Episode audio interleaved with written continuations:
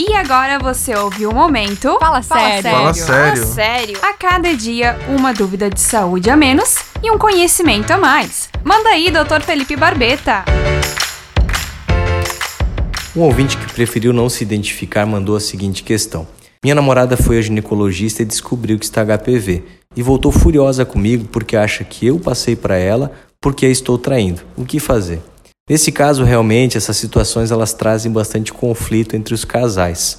No caso do HPV, que é a infecção sexualmente transmissível mais comum no mundo, fica ainda mais difícil porque não existe um exame de sangue que comprove se um ou outro dos parceiros está infectado ou não.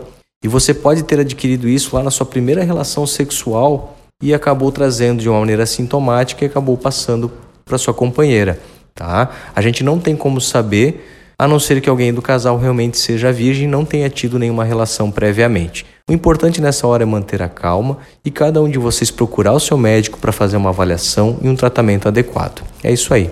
Quer saber mais? Fala sério! É só acessar arroba Clínica Barbeta no Instagram. Se tiver pergunta, mande um WhatsApp para Jovem Pan 99119 2539. Oferecimento.